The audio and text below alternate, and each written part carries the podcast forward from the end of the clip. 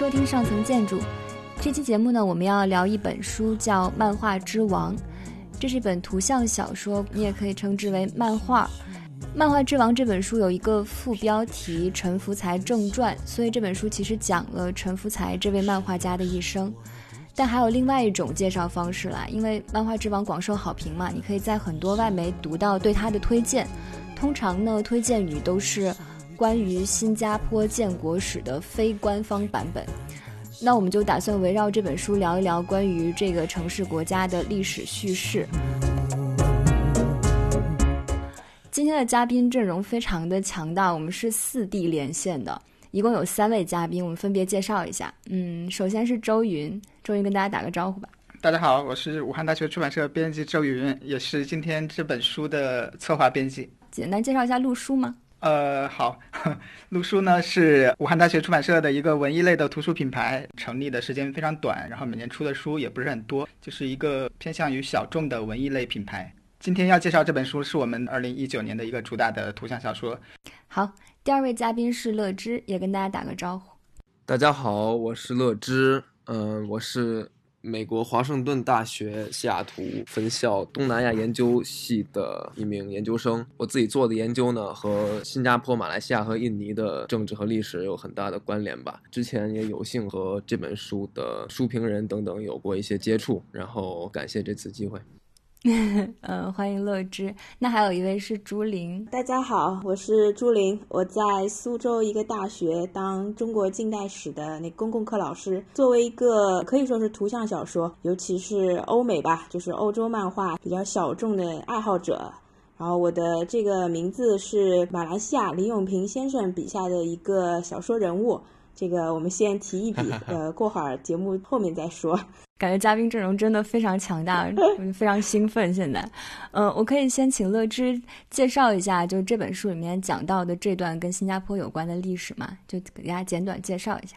嗯，新加坡其实只是一个地理面积很小、人口也很少的一个国家，所以它要看它的历史呢，要放在更广阔一点的东南亚的整体的战后历史里面来看。新加坡呢，它建国。是六十年代的五六十年代的事情，对，这里面其实有很多的后殖民的很复杂的政治史。当时呢，呃，日本入侵东南亚，打破了几百年来东南亚的这个殖民势力吧。本来是很多本土的国家被英法和美国还有西班牙这四五个国家进行瓜分，但是日本人就是把他们整合在了一起。战后以后呢，这些曾经被殖民然后又被日本人占领的这些地区的原住民就开始了这种自觉运。动嘛，后来又有冷战，然后又有就是社会主义阵营和以美国为中心的西方阵营的这个对抗。然后新加坡是在种种的这种 contingency，就是它是一种不能算巧合，种种阴阴错阳差吧。然后有了新加坡的独立，呃，其实当时不叫新加坡独立，当时是叫做新加坡的开除，因为新加坡是所谓的当时的马来亚联邦的一个一个成员国，然后后来它被马来亚开除了。这本书里面就涉及了这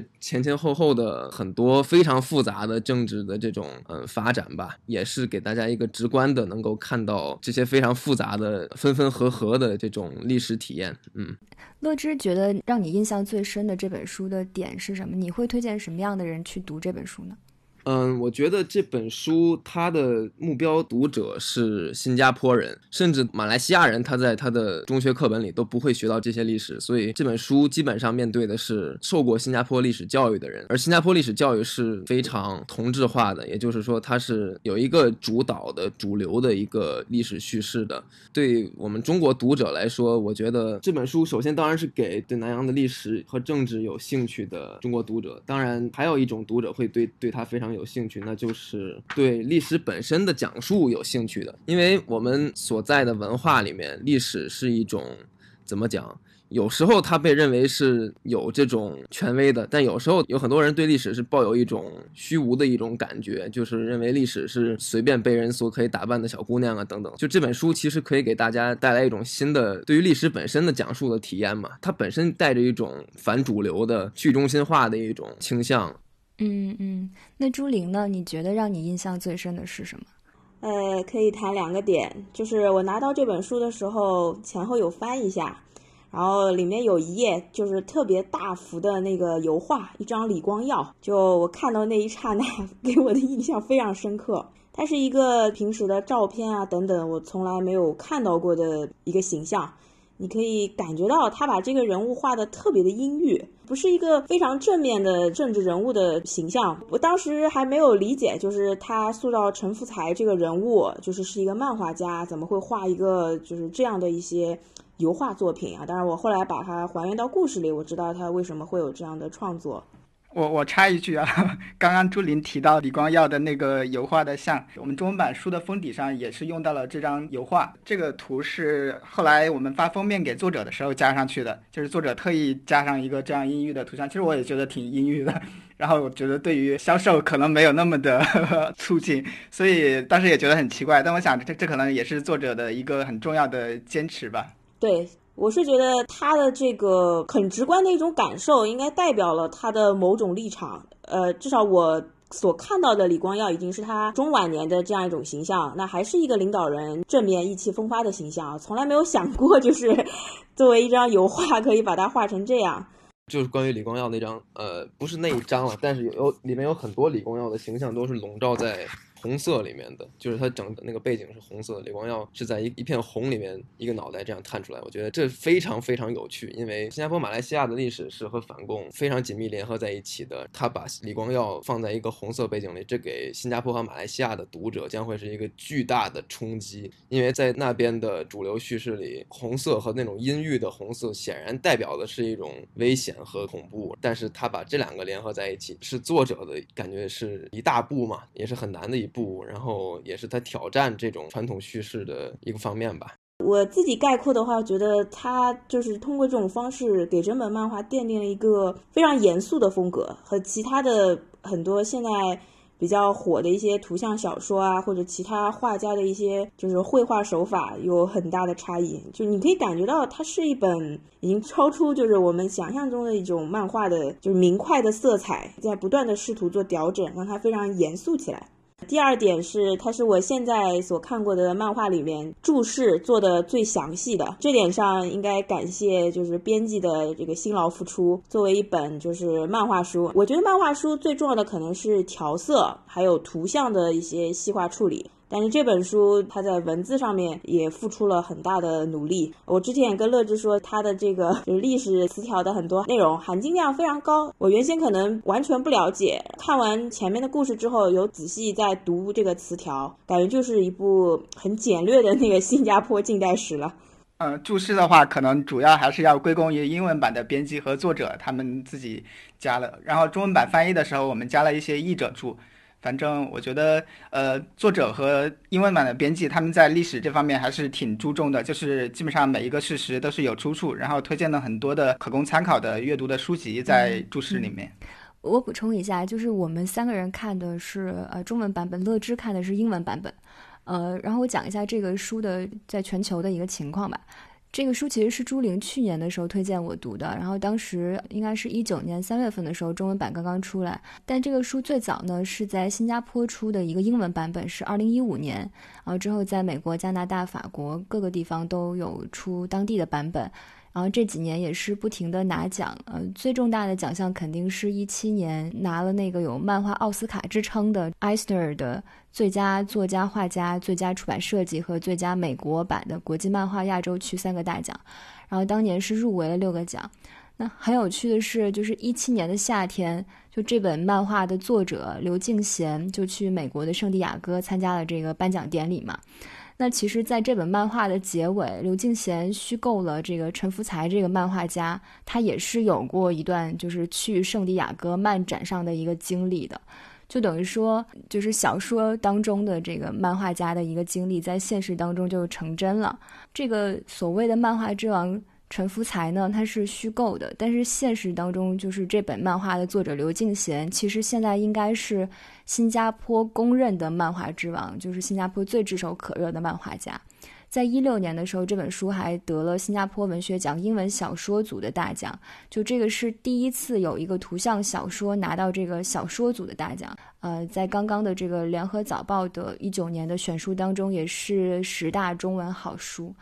所以我想就是接下来让周云能不能谈一下你们这个中文版是怎么样出版的？出版过程中有什么可以分享的吗？我最初发发现这本书其实挺偶然的，就是呃，我看到这本书的时候，他已经得了很多奖了，但我并不是通过媒体或者获奖的情况来知道的，而是就是我在看一个国外的出版社的。就是这个书的英文版的出版社的网站的时候，意外的看到的。本来我是想看其他书，然后突然的发现，就有一本书的封面上有一个中文字，就是陈福才那三三个字。英文版好像封面上有这三个中文字。对。然后我就觉得很很很很好奇，点进去看了一下，然后发现这本书很了不起，因为这本书它的面向是挺丰富的，就是我们既可以把它当做一个漫画人物的简史，然后也可以把它当成一个嗯历史书。我自己被这本书吸引到的其实是这两个方面向之外的部分，它有点像另外一本图像小说叫《建筑师》，它是用不同的风格的绘画来区分了不同的叙事的那个线条。我比较感兴趣的线条就是那种黑白线描述的，就是陈福才他这个这个人物他的一个呃人生的经历的这样的一一条线。然后我印象比较深的可能都是他。他的人生中经历的一些事情，比如说他跟他的合伙人，就是合作伙伴分手的时候，他合作伙伴要去结婚了，赚不到钱，两个人分手的时候的那一幕，呃，书里面其实就只有两格的这样一个图像，然后非常简单，也没有台词。那我觉得就是非常伤感。后来就是陈福才他进入那个虚构的历史的时候，陈福才和林青霞被甩回到新加坡独立之前的那个时代。然后陈福才发现他必须要经历过他已经经历过的那一段人生，他没没办法再改变了，他将成为一个籍籍无名的人。然后他会继续就是身无分文，终身不娶，也不会成为一个伟大的漫画家。但是他还是觉得画漫画、看漫画很快乐。我觉得这两点是我比较感兴趣的，也也比较打动我的。所以我们在出版的过程中，我包括在上市之后，我们的宣传的重点其实是侧重于。就是一个小人物，他的人生经历，就是他有所热爱，但是他也没有成功，也没有娶妻生子，但是他依然坚持他的热爱。我觉得这个从出版的角度考虑，他能打动我，然后也能打动就是更多的人。像刚刚乐之提到这个书，他可能有他的目标读者，就是对南洋或者新加坡历史感兴趣的人。我们出中文版的话，这个人群可能是非常窄的，所以最后我们选择的宣传重点可能就是。更普通大众一点，然后突出这本书的一个小人物的叙事。从最终的市场反馈来看，虽然没有做到预期中的大火吧，但我觉得依照我们的体量来说还是不错的。就是喜欢他的人还是挺多的，然后也不局限于呃对历史感兴趣的。当然，我觉得发现很很很有一个有趣的现象，就是很多其实是对政治感兴趣的人，就是会把它来跟中国的。政治历史或者现状来做比较，然后进行解读的人，有有这样很大一部分这样的人。因为我们会觉得，其实就是它跟政治历史有关的话，在国内呃整个的受众还是挺大的，因为国内的人好像还挺喜欢看历史类的书籍。对，但是因为它主题是新加坡史，包括我之前可能对新加坡都没有那么了解，也没有那么大的兴趣去了解新加坡，所以。出之前还是挺忐忑的。嗯，其实我们连起来说东南亚，就是但是只有像乐之这样，他在这个领域就是非常小的这个细化领域里做研究的，可能会熟悉一点。然后对我们来说，真正熟悉的只有东亚这一块，可能日本、韩国，还有港澳台这些地方，我们对它的历史才会有一些了解。你会觉得地理上可能他们也属于亚洲啊，马来西亚、印尼、新加坡。但我们其实对于自己来说，他们跟中国的整个近代的关系比较远。编辑说的，我觉得也有一些道理。这两年，呃，新加坡的这个政治模式吧，也有直接说它是威权统治啊，或者就直接说是李光耀模式等等。确实有很多中国的政治学界，包括一些普通人。看了分析文章之后，非常感兴趣。对，因为大家都会提到说什么邓小平当年见了李光耀，然后回来就说：“哎，我们要继续改革开放。”然后李光耀也一直输出所谓的亚洲价值观嘛，就是说我们不能完全学西方的那一套啊。我也可以猜到，就是大家会蛮感兴趣的。然后听说是呃，有几幅漫画是呃作者呃因为中文版特地重新画过，然后也删减了。两页是吗？这个可以透露的吗？删减的两页呢？其实如果看英文版的话，可以知道，呃，前面有一块是画作者画了一个中国政治人物的漫画像，然后这个呢，作者为中文版重新画了一幅，然后再再就是后面有一个地方画到六十年代新加坡的地图，新加坡和东南亚的地图，然后这个地图可能会涉及中国的中国的版图，然后呢，作者也进行了一些处理，呃，然后图像方面主要就是这两处有改动，而且是作作者自己改动的，其他的都没有删减。周云是不是见过刘敬贤啊？他是一个特别事无巨细、很认真的人吗？我没有见过刘敬贤，但是我呃主要是跟他通邮件呢，听到他的声音也是书出来之后的有一次采访才第一次听到他的声音，而且我觉得他可能还不知道我是一个，我是我是一个男生。嗯，这本书其实作者是有出镜的，就是他有画了自己的自画像，在这个书里面就时不时出来解释几句啊什么。那个画自画像还蛮可爱的，T 恤衫，头发也没有怎么修剪，方形的眼镜，就跟他那个照片拍出来还是有一点点神似的。你们可以聊一下对于作者的了解，包括你们看了这个书，觉得作者他有一些什么样的想法要表达吗？我其实读这个书的时候对他了解不多，其实我一开始啊一一直当这个陈福才历史上真的存在过。作者刘敬贤会作为他的一个后辈，然后就是在作品里面跳出来做一些解说啊等等，致敬是吧？对对对，有这种感觉。读完之后，我会觉得刚才有提到嘛，说可能凭借这本书，作者自己成了一个漫画之王，当之无愧。但我自己读完之后，一直觉得“王”这个字对于他的这个人物是一种很反讽，因为他可以说是一个底层人物，就是在华人里面这种底层人物的一个代表。但，呃，我看到有评论，我觉得说的非常贴切，说最后会感觉到被作者摆了一道，但是你太惊讶了，就是居然是一个虚构人物，他可以做到这个程度，就是历史节点与个人命运的这种叙事上面，你会觉得那种碰撞，就一个小人物似乎跟整个呃国家独不独立啊，他如何发展，似乎没有什么太大关联，他是一个最普通的人，但你会发现。他显示出这种碰撞，还有一个普通人的思考，全都在这个作品里，等于是虚构了他一生这个漫画家要画的各个时期不同的作品，他的一些细节，我认为这些细节做的非常逼真，包括他会去画一些广告画、谋生啊等等。嗯，乐之呢？乐之是不是还看过这个作者的其他作品？这本书是我。读的他的第一第一本作品，然后后来我我去我们学校图书馆去找了找他其他的作品，然后就遇到了一本他画的一一部传记的漫画，是关于新加坡的一位画家叫 George 张丽英，新加坡很有名的画家，然后是画静物画啊、油画、水彩都画的一位。那本书就就在这本出版前一年，是二零一四年出版的。他的手法也是把他的一生放在一个，就像侯孝贤电影那种，就是大时代下的小人物嘛，就是，就表现一种人的 human condition 嘛，可以可以拿来形容这个他的这种这种风格。你你既可以把它往大里看，也可以往小里看嘛。我非常同意周编辑先生的，是不是把它放在政治的语境下看，还是放在只是一个小人物的这个框架下来看？我觉得就。因为政治是对每一个人都有作用的，所以这本书呢，它就是从一个小人物的身上反映政治和人性两者的交互嘛。当政治的对于每一个人的影响已经达到一那么深刻、那么、那么、那么沉重的地步的时候，人的本性还是能够使出力量，能够散发着光辉的。而当就是政治怎么讲不那么重要的时代呢，这个政治其实它的影响是并没有减弱的。读这本书会有会有这样的一种感受吧。作者呢，他并没有想要说服读者关于他的一个观点，而是他有无穷多的观点在在这本书里面散发出来，是很多元的。耶，刚才呃周编辑有讲的那个他和他的伙伴合作伙伴分道扬镳的那那那一幕，我也印象很深刻。就是他们两个刚刚完成一部作品，然后嗯，后来他在他在街上遇到他朋友，然后朋友说。不行了，我不能和和你的理想继续再并行下去了。我要，我要，嗯，我要谋谋谋份生意了。我要结婚，然后我会生孩子，然后，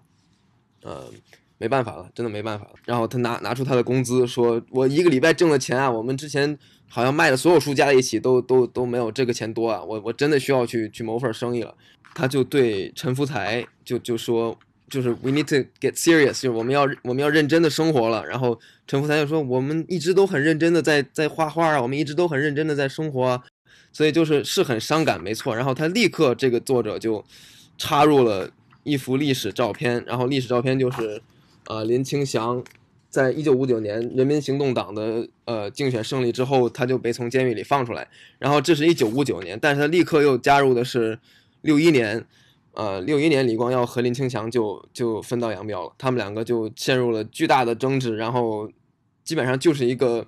呃要理想还是要现实的争执。至少作者他这种叙事的方式，他显然就是想给读者这样的一种印象。这这一段是把李光耀。当成一个反派来画的嘛，然后怎么讲，很很详细，而且很直白的把把当时的呃人民行动党的这个把里面的左翼的进步的人员开除啊，然后开始采取这种亲英国的和前殖民者进行呃妥协和媾和的这种态度呀，然后嗯，他是他是比较直白的就写出来了，所以这本书的政治预言其实都不能叫预言，它是非常直白的，非常直白的把政治和生活结合在一起的。他穿插历史素材，就是这个功夫确实极佳，甚至我觉得，在我看过的很多历史传记类的，就是文字纯文字那种作者当中，他都是非常了不起的，就是。这本书，哪怕你作为就是一本传记小说来看，我觉得它的素材运用就是那种剪辑的功夫杂糅在一起，非常的高明，真的是很高明。而且它里面有很多那种就是画中画、书中书啊，就像电影里面那种戏中戏的东西。比如说，他讲到一个历史事件，他可能会说：“哎，当时陈福才针对这个历史事件，他画了一个什么东西。”这个也是挺有特点的一种做法。他在这个注释里面其实有讲到一本书，也是这个小说里面他自己呃，这整个漫画里面他有提到有一本叫就是高城堡里的人嘛，就这本书也是里面有很多画中画的，呃，也是虚构了一本当时呃就是二战时期好像大家都读过的一本书，但这本书其实是不存在的，呃，叫这个沉重的蚂蚱。对，朱琳是不是看过这个书？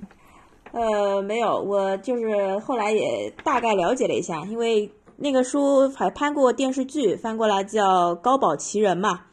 它其实是一个佩蒂克非常大胆的一个预设吧，就是等于如果二战的结局不是我们就是今天这个现实中所看见的这样，是反方胜了，对吧？法西斯联盟的胜利之后，呃，我们会是怎样的一种生活？它完全是大胆的，就是架空了整个一个 二战后的世界。我觉得他后来的这个故事，他在圣地亚哥参加那个画展之后，那一系列的东西，应该就是完全在致敬和效仿这个伟大的科幻作品吧，就是历史向的这样一种科幻作品。就是给我一个机会，如果整个一个就是有两方，然后历史的真相是另一方获胜的话，是不是会是完全不一样的世界？人们会生活在另外一种环境当中，等等。呃，这个也很震撼我，我觉得非常大胆，他就会直接表明，呃，我其实受这样一部就是科幻小说印象非非常的深刻，然后融入到自己的作品当中，对整个历史，就是因为它是一部虚构的作品，有一个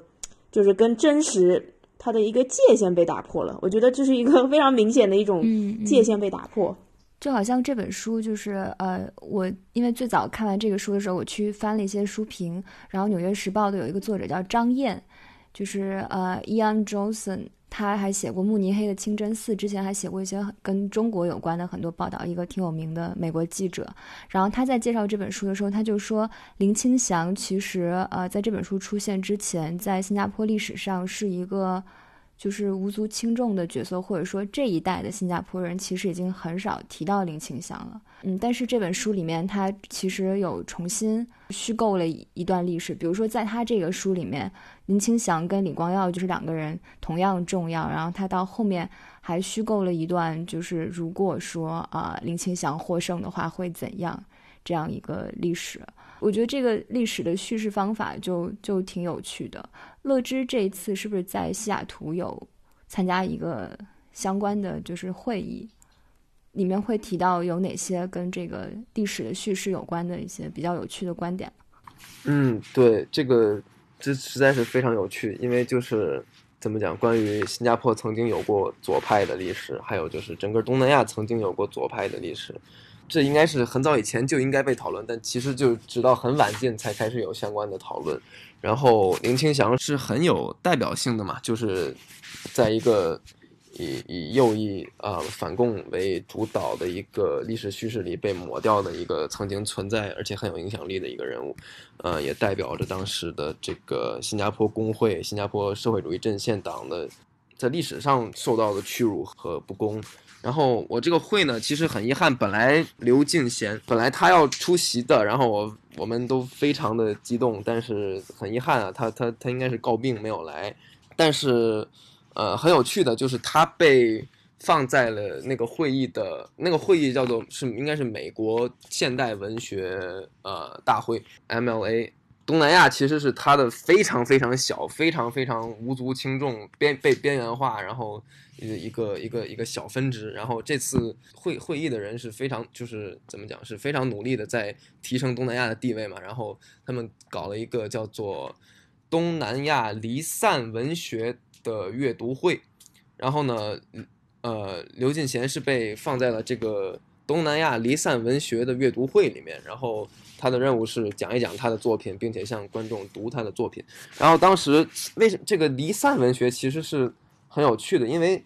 嗯，离散的意思是差不多就是移民，就是你是从一个地方漂泊到另外一个地方，然后你写了关于你这个，或者是至少是你作品有体现去漂泊的这个过程，以及就是你从一个地方到另外一个地方以后的处于两个文化或者更多的文化中的。这种像跨过一个门槛一样的体验嘛，像刚才呃朱玲说的那个打破界限的这个感觉，在英文里面就是有一个词叫 liminality，就是就像跨过门槛那一瞬间的那种感觉。但是其实这个刘进贤他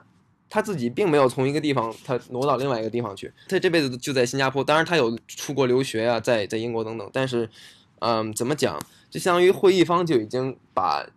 作为一个新加坡人写新加坡的事情这一件事儿本身当成了一个离散的体验了，这就这就非常有趣，就是相当于把新加坡这个地方和它的历史、它的形成、它的整个的这个这个经验，全部都当成了一个处在异地的这样一种划分里面。离散最早应该是很多时候研究犹太人或者犹太文学的时候会用离散，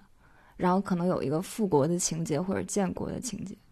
对，没错，确实那个犹太犹太离散指的是就是就是顾名思义嘛，离散，然后后面就有一个和离散必须要有关联的一个，就是你说的没错，就是对于故乡的一个认知，就他到底是怎样体会他这个对故乡的认知的，相当于他们把它放在这个离散文学的这个框架里面，就自动的把新加坡的体验划归到了一个华人和中国或者印度人和印度的这样一种有一种互动的一种是两个文化而不是一个文化的这样一种关系里面。然后很有趣的是，就是这次这个会议呢，在场的包括很多新马的呃文学批评家呀，然后学者呀，也也甚至包括这本小说的书评人。那个人其实不是一个专业的学者了。总之说，就是这本书在南洋掀起了怎么讲轩然大波嘛，就是他的这种呃叙事手法等等。当人们在讨论，在讨论完了他的这种哇新鲜感，他的这个。这个独独树一帜的内容以后，大家就开始讨论他的这种内在的手法等等。对，然后还有一个很这次会议很有趣的就是他们非常侧重于，呃，英文叫做 Sinophone Studies。然后这个 phone 的意思就是就是就是圈，它以前是用于 Anglophone、Francophone，就是英语圈和法语圈，包包括了法国的殖民地、英国的殖民地等等。他们倾向于一种去中心化的，凡是用中文的。文学就有着同样地位，而不是以就是中国或者台湾或者是任何一个地方为中心。陈福才这本书也是正好写在了这个学派非常繁荣的这个时期。然后关于这本书，很多人是非常把它政治化的，带着一种挑战中心的一种一种角度去看它。所以我也不是说这一定大家一定要这么看，而是其实也是这本书生而逢时吧，就是正好赶上了很多这种非常动摇根本的这种这种大讨论在发生的。呃，这么一个世界。嗯，补充一下，就是他刚才说的那个词，应该中国学界比较通用的啊，就说是华语文学。对，华语文学。对，很多很多年前听王德威的这个概念的提出，他说华语文学与世界文学嘛。他说，当我们就是打破地域，在世界文学的一个大框架下，呃，他也是积极的把很多马华文学啊，就是用汉字书写的所有作品，就是从边缘地区要拉到中心地带。就是我觉得这个概念可能在没有形成这样一个就是小的学派啊等等之前，呃，诸如王德威这样就是在哈佛在美国的教授，应该已经。有这样的一个意识了吧？就是他这个概念的提出，然后不断的要推广。对，嗯，但感觉最早的时候，华语文学更多的是就是中港台。对，马来西亚跟新加坡的文学是这几年好像大家越来越开始把它归到华语文学里面也进行讨论。这样，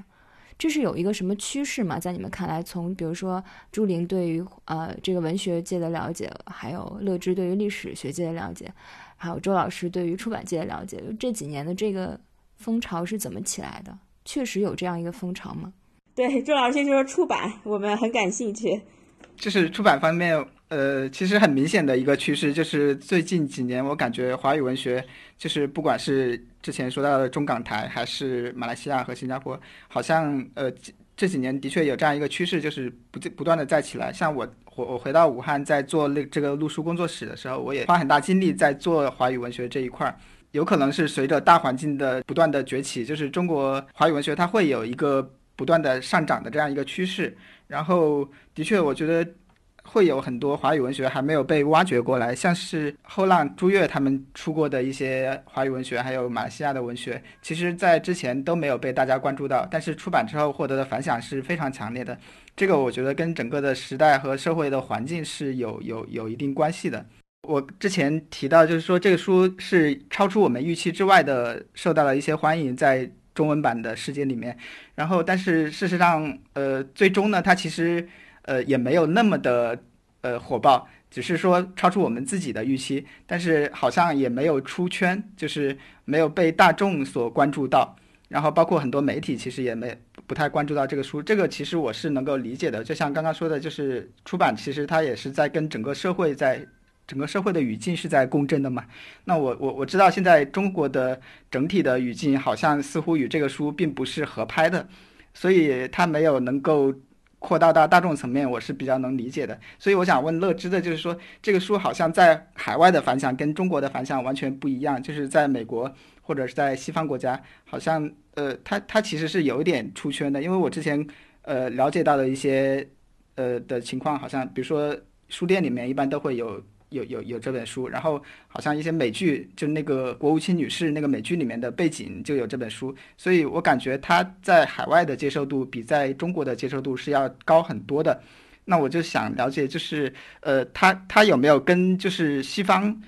当下的社会语境或者说社会环境有一个怎样的共振，还是什么情况？因为中国的话，我其实刚刚忘了举一个例子，就是我们今天在中国上呃中国的微博上看到的一些。比较热门的关于新加坡的一些情况，或者说新加坡的历史，呃，我我特意去了解了一下，好像之前搜过，就是一个是李光耀，他当时，呃，因为跟香港最近发生的事情比较切合嘛，李光耀他在处理呃当时新加坡的机场罢工时的一个很强硬的讲话，这个讲话好像在微博上传得很广。还有就是之前提到的华语世界，他是不是呃倾向于强权或者强人政治？呃，这样的一些理论的观点在中国比较受欢迎，所以我觉得这本书它所体现出来历史跟中国的语境是不是那么切合的？所以想请乐之介绍一下，就是西方整个的社会环境它是一个怎么样的，跟这个书一个的互相共振的情况。呃，谢谢您的问题。呃，怎么讲？我其实对这本书在美国的接受程度一无所知，因为怎么讲，就是我所在的。呃，语境是是学术圈嘛，然后，嗯，甚至学术圈里面，美国的或者说欧美的西方的，对于他的关注都其实是微乎其微的。嗯，他的最大的反响当然是在新马本身，甚至就是新马华人本身。我不能确凿的说他在西方、美国、北美、欧洲没有影响，但是。怎么讲？他即便有影响，也也是非常精英的那种影响，就是会读到这么偏门的呃小说的白人，这我我可以说是是微乎其微的。学界的反响主要就是他关于他的这种挑战权威啊，然后还有就是他使得这个大家对于其实像你说的这个华语华人文化和强权的这个关系，他是做了一个很有在西方世界，他做了一个很有积极意味的一个挑战，就是他向很多人证明了，就华人不都是顺民，而且他也向很多新马华人证明了，华人不都是顺民，华人是有独立批判思考的能力的。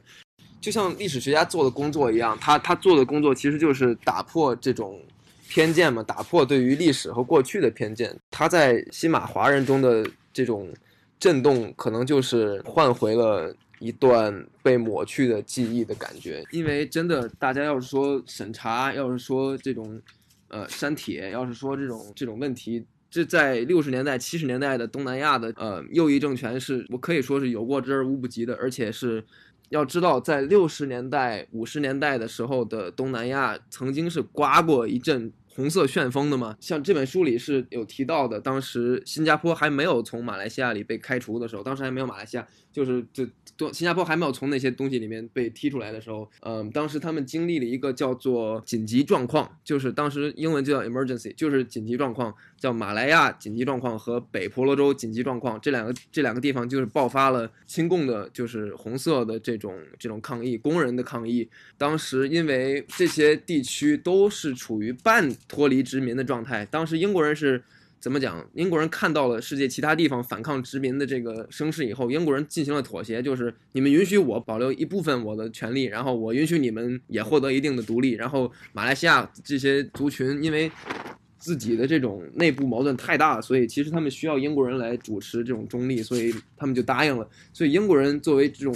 冷战反共急先锋，然后就在在马来西亚进行了惨无人道的这种清共的活动。然后与此同时，在这个因为印尼当时是比较亲亲苏联、亲中国的一个一个，当时是呃苏加诺总统，然后当时印尼，但是苏加诺总统又是一个。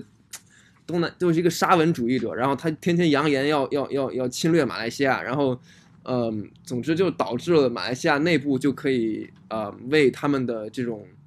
嗯清洗进行一种证明，因为我好我们有外外敌压迫，所以我们要进行清洗。然后当时马来西亚的建国总理嘛，就是呃端姑阿卜阿卜杜拉赫曼，就是他他就怎么讲，他从新加坡开始清理，而且当时又有种族主义的这种倾向，就是。他们又把华人，因为中国当时，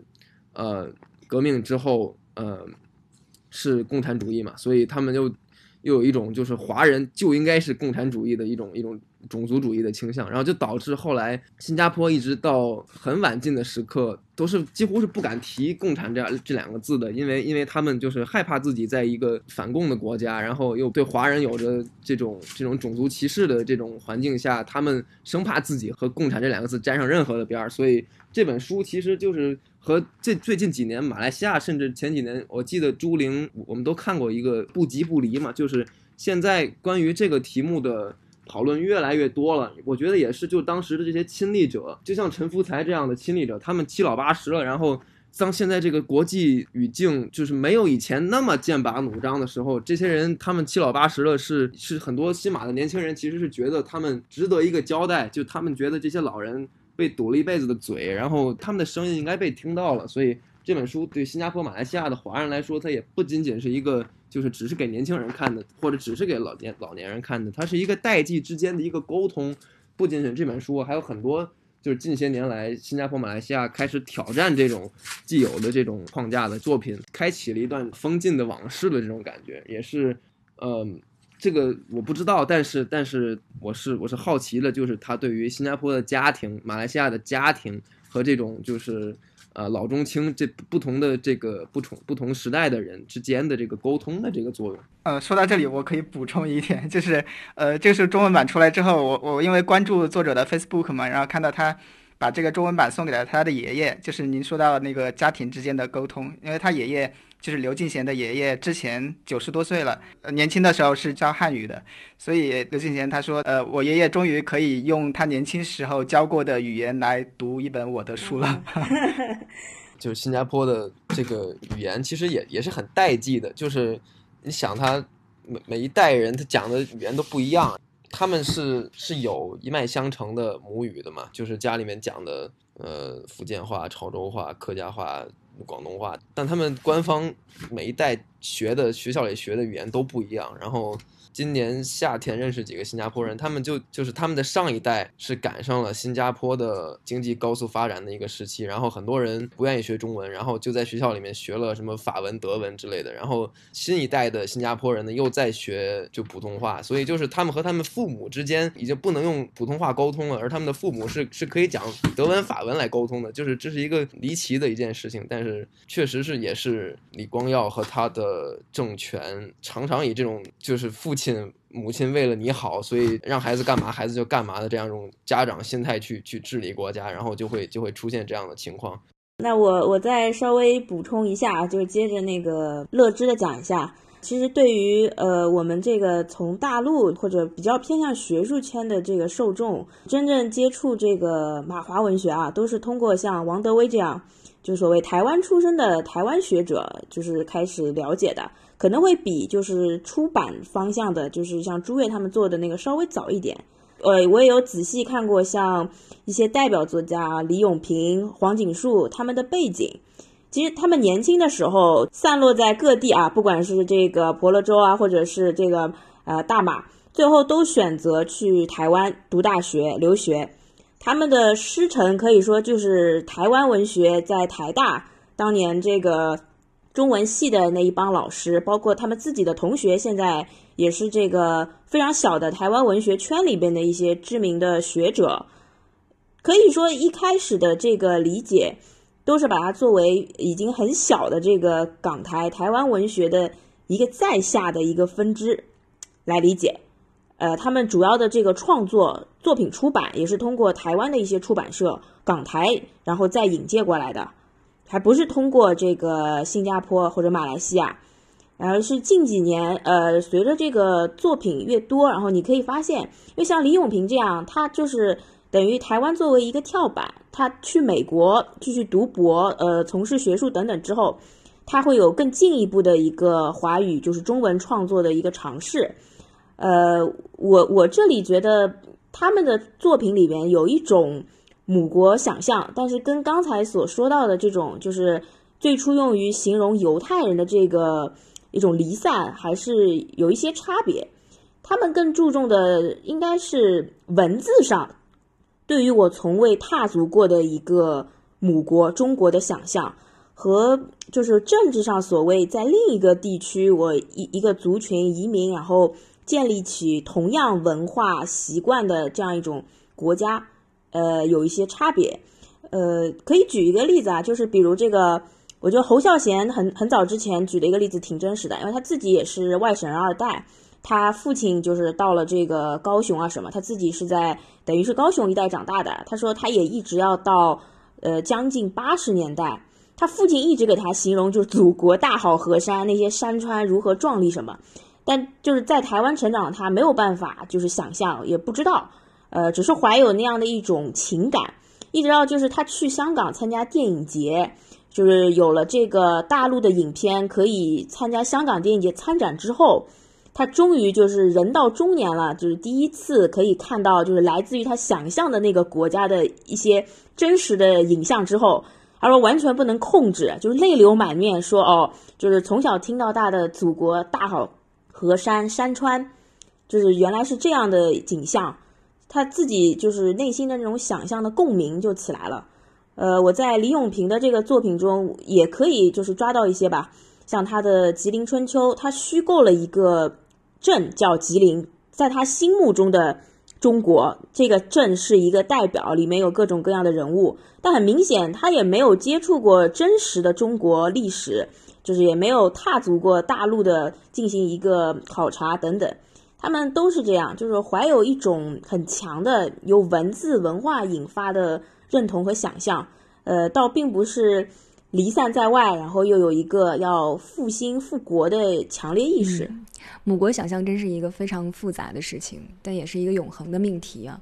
那如果从更现实的层面来说，乐之你了解的这个新加坡对于自己的近代史的研究是一个什么样的现状和态度？怎么讲？新加坡因为审审查制度非常严格，所以，呃，新加坡的读者写新加坡政府的坏话是不太容易的。至少我所了解的新加坡的学者很多都是打那种擦边球，就是啊、尤其是这几年，我觉得做新加坡左派的学者越来越多了。像我在西雅图认识的就有，就还有做印尼共产党的呀，做东南亚各个地方的共产党的，就因为这些题目都是被打压了很久很久很久，然后都积积攒着，就是也是怎么讲很有价值，但是一直被大家被堵着嘴不能说的一个话题。所以这些年最火的题目可能就是东南亚左翼。嗯，我我看到一些媒体的报道，感觉他们国内就是内部其实有一点点变得松动，包括人民行动党在呃最近的几次大选当中，就是情况也不是特别的乐观。然后呃，像林清祥，他原来是完全在被排除到这个排排除在这个主流的叙事之外的，但是零八年的时候，他居然进入了这个新加坡国家博物馆，就是等于说他的那个事迹是可以。呃，被大家看到，就是他早年是怎么样，是人民行动党第一代党员嘛，嗯嗯，然后虽然这个《漫画之王》这本英文版出来的时候，就一一五年的时候，当时不是有个很大的风波，就是这个艺理会原来是要给他这个赞助出版经费八千新加坡就新币的嘛，但是后来就是在发布的前一天就说，哎，这本书还有敏感性的内容，然后就把这个赞助给撤掉了。但是就是这本书也没有说被禁止出版啊什么的，嗯，是不是就是国内其实，呃，也允许更多的人去去研究，包括一些档案是不是会更开放什么的？这个我还真不是很了，就是就是新加坡现在当代的政治，现在的这个政治情况。但是像你刚才说他的国家博物馆的这个这个加入，其实让我想起来，就是书里面其实有一段是，就是陈福才嘛，他被邀请去一个可能是虚构的一个新加坡历史档案馆里面去参观，在新加坡历史里面不被讲的事情，其实在那个档案馆里面也都有，但是上面都。糊上了一些就是模模糊糊的标签啊等等，然后盖上一些扰乱他的注意力的一些一些呃图案啊等等，然后导游就不让他去看，就感觉新加坡有点这种自欺欺人的审查嘛。他其实很多东西是没有立法阻止你去做的，但是怎么讲，他会政府和他的嗯体制会会引导你去相信他想让你相信的那些东西。就我我只是想想这么这样想而已，我并没有什么证据去去证明它。但是呀，这是一个想法吧。如果让我说的话，就我从事的领域，我会觉得，呃，中国在这点上反而立的这个非常的成功啊，还没有这样的模糊地带。当然，它现在也有一些松动，呃，但是中国的这个也一直让我很困惑啊。我们的这个公共课教育呢，它跟真正的中国近代史的学术界的这个比较前端先锋的一些观点啊研究。它之间有一些脱节，就是学术的成果出来到成为教材，呃，我们最后可以交给下一代的学生，这里面还有很长的一些时间差，呃，而且呃，高考上来的学生让我觉得，呃，革命史观的内容掌握的相当的纯熟，然后也会加上一些 中国固有的那样一种常识，就是胜者为王的一个逻辑。觉得很多事情都是必然而然，就是历史的各种碎片拼到最后，就必然呈现一个现在的结果。呃，有一些意外的或者说偶然性的因素，他没有办法考虑，他会更注重于思考这个过程有没有澄清史实。但是叙事的主体，他被教育出来之后，从小就毋庸置疑，他知道这个主体就是要说的主人公是谁，他从小就会判断。所以你会发现很多东西很难纠正他。我们一直在说关于这个孙中凯，呃，孙中山跟袁世凯的这个关系非常难纠正。呃，就是他会一味的认为我们一直歌颂的那个人就非常的伟大，然后我们一味的批评和贬低的人就产生污名化的问题，就所谓失败者的一个污名化，这个非常难以纠正它。但现在也很流行，我们一直在说全球史观啊，全球史观。这个会使呃整个一个教育过程中，当然会打破这个完全以中国中心的这样一种叙事啊，告诉他们也跟外交上的这个互动关系，整个一个近代以来冷战有很大的关联。但我刚才也说到，呃，包括可能作为老师，我们自己最最关注的，还是冷战下的一个美苏这样的，就是俄国、美国，或者就是传统自古以来的这样一个东亚关系。把中日韩放在一块儿，然后也会也会加入广澳台。呃，关于就是东亚这里一个半岛的视野，是占据了一个非常核心的地位。那再远的那些地方，呃，南洋对我们来说就非常陌生。呃，学生可能最清楚的还是这个关于亚洲四小龙的一些情况。从我自己的这个专业背景出身，我非常希望是以就是制度史或者说呃政治架构的这样一个演变过程去呈现。但你会发现，对于普通人的认知来说，这个接受还是跟人物最相关。他最能记住的是代表性人物，所以我觉得这个漫画也很有意思。就是他把这个李光耀和林清祥就两个人物的这个不同的立场跟这个两种不同的背后的政治的这个叙事。交织在一起，呃，可能会产生他把其他东西就是都削弱了，但你最后这个拎出的这条主线非常的鲜明，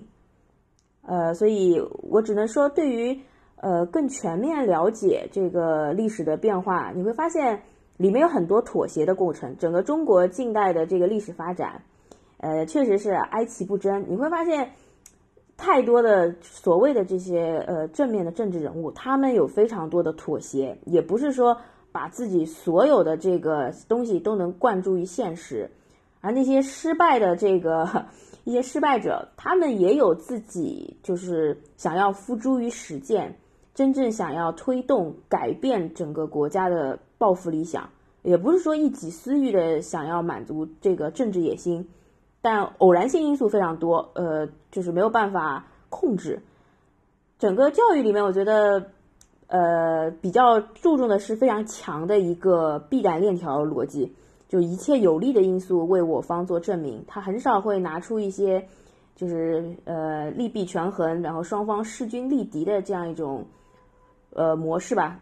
这部漫画给我最大的这个印象就是两方至少是势均力敌。有非常多偶然的因素会导致这样一个结果。啊，不过林清祥确实是我知道他在就是零八零九一零年这段时间是经历过一个在新加坡的一个就是证明化的就平反的这么一个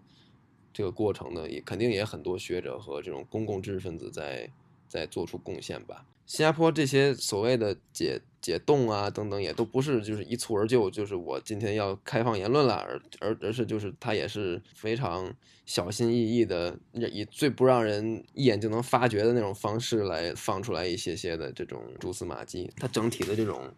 呃，政府的文化都是。都是非常精细的，怎么讲？去去设计每一个动作，然后去让让每一个动作都达到最好的效果嘛。就是会伤害到人动作的话，就会尽量少的去让它伤害到人；负面的事情就尽量的尽量的减少它的效果；正面的事情就让它就让大家要看到正面的事情，但是又不能。让自己显得好像很，就是新加坡感觉他的政府是是很很有效果的，不是有效率，而是有效果。就是他很看重，就是自己做的每一件事儿，在国际上的这种怎么讲，会不会被大家唾骂等等，就就是他是说运作很有效的一个政府。也不过这是我的一个印象而已啊。好像大家也差不多都有这样的印象，尤其是李光耀去世的时候，一五年，当时有很多很多媒体都写了那种呃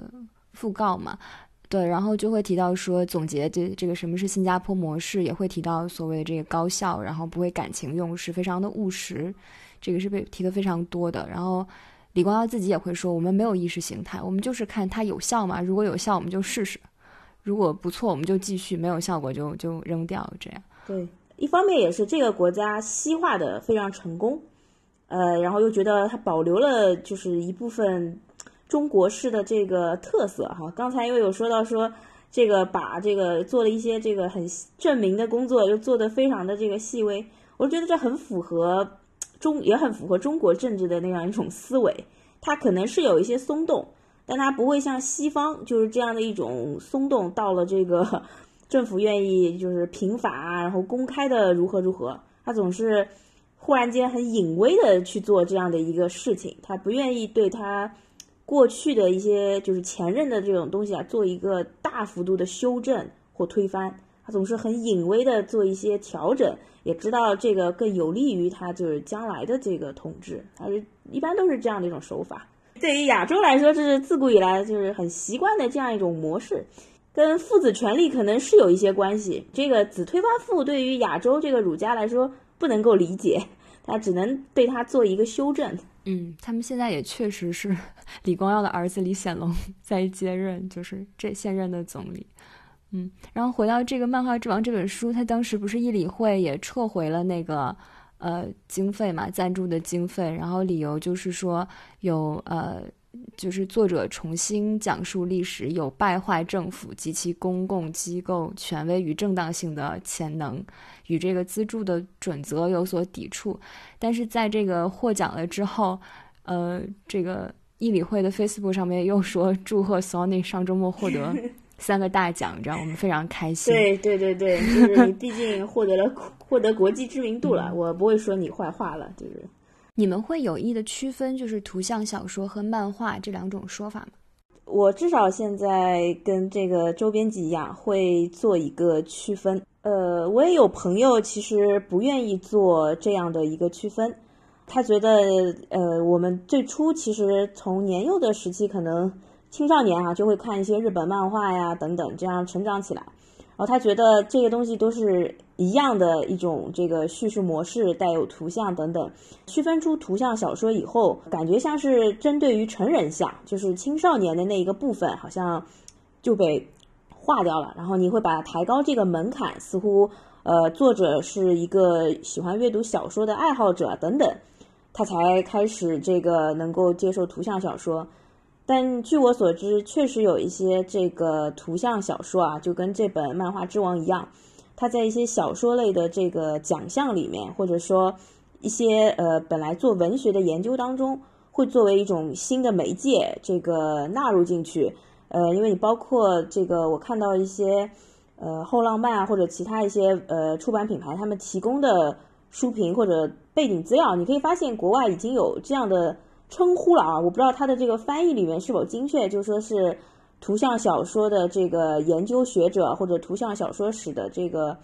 专家等等。我之前看到另外一位编辑的这个说法，我觉得更好。他说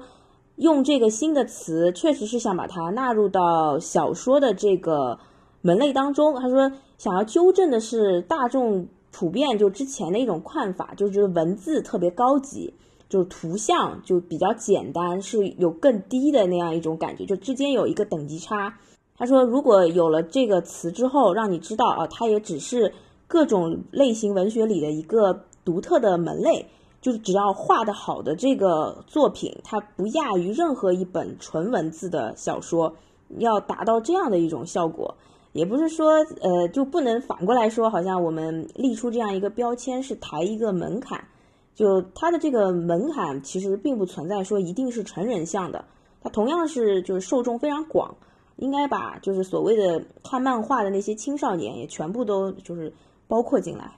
之前在呃思考的时候有专门梳理过啊，就是我